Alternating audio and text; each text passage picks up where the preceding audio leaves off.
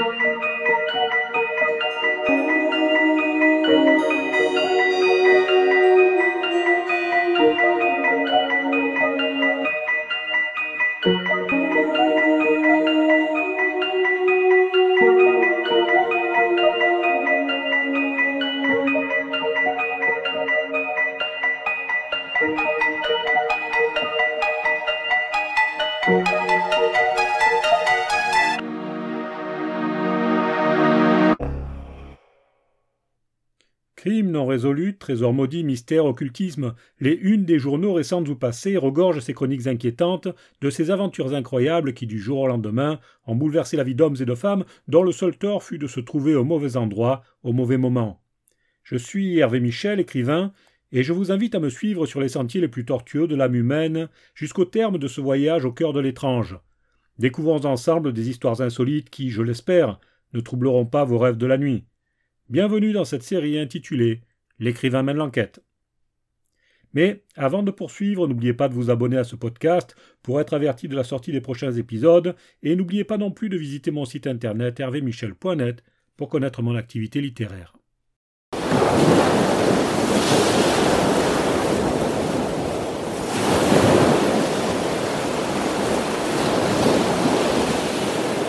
Les histoires de navires fantômes sont toujours effrayantes. Perdus au milieu de la mer infinie, livrés au vent hurlant et aux tempêtes, ces vaisseaux, errants sans but, sans passagers, sans équipage, surgissent parfois du brouillard pour croiser, le temps d'un éclair, une ligne régulière avant de disparaître à nouveau, poursuivant leur route vers une mystérieuse destination. Qu'est-il advenu des passagers? Quelle force mystérieuse les a emportés par-dessus bord? Une mutinerie? Un monstre marin? Généralement, toutes ces questions restent sans réponse.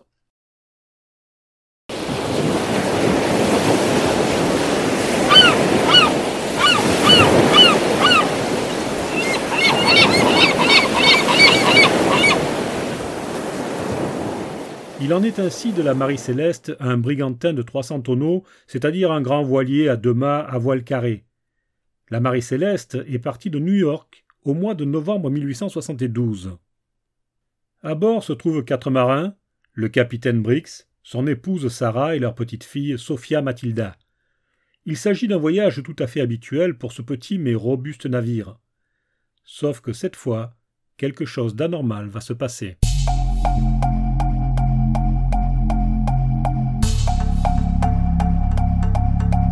En effet, lorsque le 4 décembre 1872, le capitaine Moraus, qui commande le Dei Gracias, repère la Marie Céleste au large de Gibraltar, celle-ci paraît livrée à elle-même. Les voiles sont hissées et le navire louvoie au gré des vents. Intrigué, Moraus décide d'aller voir de plus près.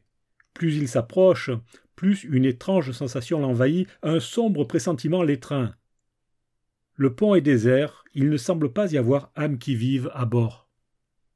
Le Dei Gracias arraisonne le navire fantôme. Des marins montent à bord, amènent les voiles et inspectent chaque centimètre carré du navire en appelant d'éventuels passagers. En vain. Dans les cales, le chargement est intact. Il s'agit de fûts d'huile de baleine. Mais aucun problème de ce côté-là, les fûts sont parfaitement stockés et bien à leur place. Les marins fouillent alors le reste du navire. Ils découvrent une cabine qui a probablement été occupée par une femme et un enfant. Tout est en place là aussi. Il y a une machine à coudre avec une petite bouteille d'huile mécanique prête à servir posée dessus. Sur une table se trouve une pelote de coton et un dé à coudre. Contre une paroi, il y a un harmonium et, tout près de l'instrument, une bibliothèque contenant des cahiers de musique et de chant. Rien ne laisse supposer qu'un drame ait pu se jouer ici. Et c'est la même chose dans tout le reste du navire. On ne trouve aucun signe de lutte ni de violence. La cabine du capitaine, tout à l'arrière du navire, est encore plus angoissante. Sur la table, les hommes du Dei Gracia découvrent trois tasses de thé à moitié vides. La montre en or du capitaine, accrochée à un clou, se balance au gré du roulis.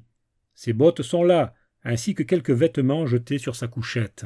Dans la timonerie, la roue à barre, totalement abandonnée, oscille en grinçant. On découvre cependant un sabre dans son fourreau dans la cabine de Sarah. La lame semble porter des traces de sang, mais plutôt anciennes. Et puis, il y a également deux profondes entailles sur le bordage à l'avant. des entailles qui pourraient laisser supposer que la Marie Céleste a accroché un obstacle, peut-être un autre navire, mais pas de manière assez violente en tout cas pour provoquer des avaries.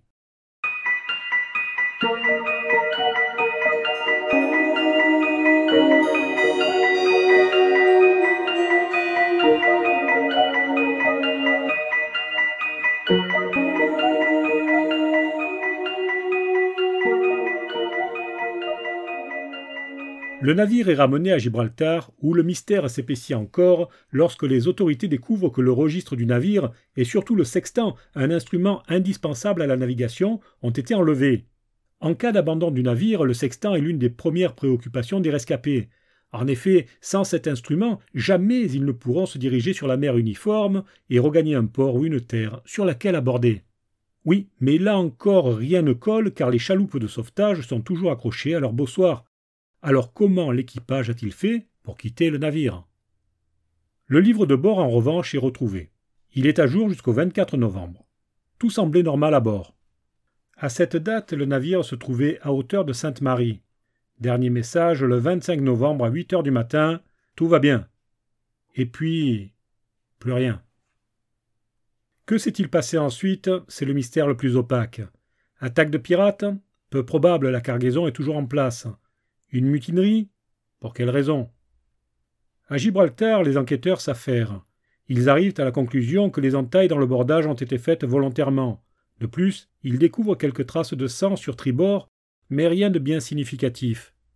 Ils finissent par baisser les bras, déclarant que le navire était en parfait état de fonctionnement, bien approvisionné et bien équipé. Rien ne justifiait donc cet abandon.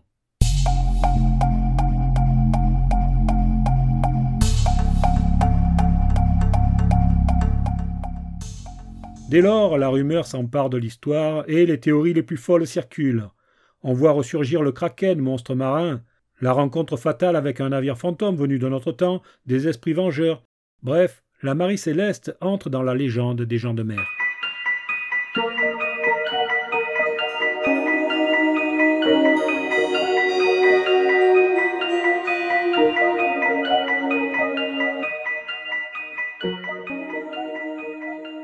Et puis le temps passe et l'on oublie un peu. La Marie Céleste a repris ses navigations avec un nouvel équipage, et plus jamais elle ne fera parler d'elle. Ce n'est que bien des années plus tard que l'affaire connaît un étonnant rebondissement grâce à un homme dont nous avons souvent parlé dans cette série, Arthur Conan Doyle. Et oui, le fameux Conan Doyle, le père de Sherlock Holmes, le roi des détectives. En 1884, l'écrivain publie en effet un ouvrage de fiction dans lequel il livre sa propre interprétation des faits avec son imagination et son talent habituel de conteur. Dans ce roman, publié sous un pseudonyme, Conan Doyle imagine que l'équipage, après s'être enivré, a assassiné le capitaine et sa famille, puis a quitté le navire pour se réfugier sur les côtes d'Afrique de l'Ouest. Les marins auraient maladroitement endommagé le bâtiment pour laisser supposer qu'une collision s'était produite. Alors, bien qu'il ne s'agisse que d'une fiction qui ne colle pas du tout avec les indices, cette histoire a le mérite de relancer l'intérêt du public pour le sort des occupants de la Marie Céleste. À partir de là, de nombreux enquêteurs vont tenter à nouveau de résoudre le mystère. L'une des pistes, qui n'est peut-être pas la plus prometteuse, mais en tout cas c'est celle qui a le mérite de faire correspondre toutes les observations de l'époque du drame, eh bien c'est celle d'un autre écrivain qui se nomme Lawrence G. Keating. Ce dernier affirme avoir retrouvé, après plusieurs années d'enquête, le cuisinier de la Marie Céleste. Il s'agit d'un certain Pemberton qui vit près de Liverpool. Keating publie son étonnant témoignage, témoignage que je vous livre tel qu'il est paru dans les journaux de l'époque. La femme du capitaine a fait embarquer un piano. C'est une petite femme sèche et brune qui chante mal, mais s'obstine à chanter tout le temps en tapant sur son perroquet chantant comme disent les hommes. Cela énerve le lieutenant Hulot, une brute qui couche dans une cabine voisine et qui rumine de noirs dessins contre l'instrument. Il l'amarre mal et compte sur le roulis pour le reste. Mais, le 24 novembre, c'est la catastrophe. Un grain balaye le brick, assomme le timonier. Le navire divague. Le piano se libère, mais il écrase du même coup la pianiste. Madame Brix meurt dans la nuit. On l'immerge roulé dans un suaire de toile à voile et d'une. Devant l'équipage rassemblé, le capitaine, à demi fou de douleur, accuse le lieutenant d'avoir provoqué cette mort. Quelques jours plus tard, le capitaine fait jeter le piano à l'eau. Et les marins accablent de malédiction l'instrument qui s'obstine à flotter. Et voici qu'une nuit, la Marie Céleste accroche une épave. On veut en aviser le capitaine. Mais il a disparu.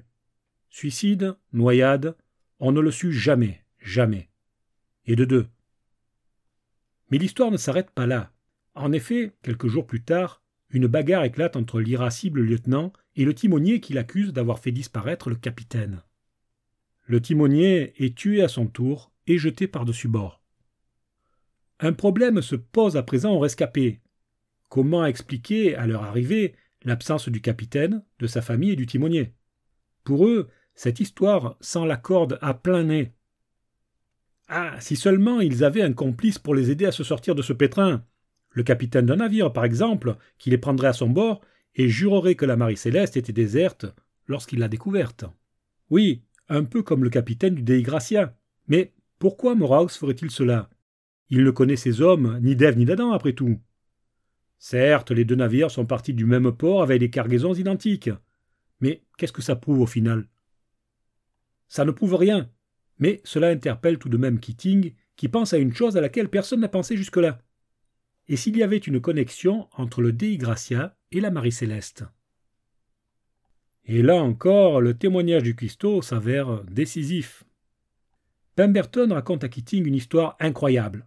Est-ce la réalité, un fantasme d'écrivain? Je ne pourrais vous le dire avec certitude. Selon le marin, tout commence au départ de New York. La Marie Céleste est un beau navire, mais qui ne jauge que 300 tonneaux, ce qui est insuffisant pour embarquer la cargaison totale d'huile de baleine. Le capitaine Briggs avise un navire près du sien qui peine à remplir ses cales. De son côté, Briggs a du mal à constituer son équipage. Il fait alors un deal avec l'autre capitaine. Celui-ci prend une partie de sa cargaison et lui prête en échange trois de ses hommes. Le capitaine, trop heureux de l'occasion, accepte. Le marché est conclu. Et le capitaine, bien sûr, ce capitaine, n'est autre que Morehouse et son navire, le Dei Gracias les deux officiers conviennent de se retrouver aux Açores quelques jours plus tard. Voilà, le lien est établi, le lien que personne à part Keating n'avait pensé à faire.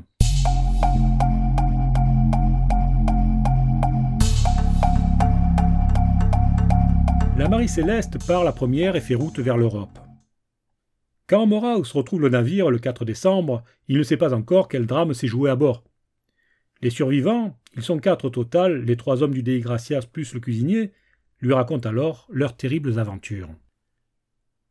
Moraus, chez qui la moralité n'est pas une qualité première, voilà une excellente occasion de se faire un joli pactole grâce à l'indemnité récompensant le sauvetage d'une épave. Il imagine donc le scénario du navire fantôme. Reste un problème. Ces hommes ne le trahiront pas, c'est sûr. Mais le cuisinier. Ce dernier est donc amené à bord et est enregistré comme passager. Moraus lui explique d'une manière euh, énergique, qu'il serait dangereux pour lui de parler aux autorités de Gibraltar. Par peur, sans doute, ou par cupidité, peut-être, puisqu'on peut imaginer qu'il a reçu un dédommagement. Pembleton se tait et rentre chez lui, en Angleterre. Est-ce là toute la vérité C'est difficile à dire, mais en tout cas, l'histoire de Keating a le mérite d'éclairer pas mal de zones d'ombre. Plusieurs questions restent toutefois en suspens. En effet, souvenez-vous que Pemberton affirmait que le capitaine Briggs avait fait jeter par-dessus bord l'harmonium à l'origine de ce drame. Alors, comment se fait-il que l'instrument se retrouve à nouveau dans l'inventaire dressé par les autorités de Gibraltar? Et la petite Sophia Matilda, jamais Pemberton n'évoque son sort. Alors, de deux choses l'une. Soit l'enfant a été assassiné par les mutins, soit elle a été transférée à bord du Deo Gracias et peut-être gardée prisonnière. Voilà en tout cas un fait qui est peut-être l'ultime mystère de la Marie Céleste.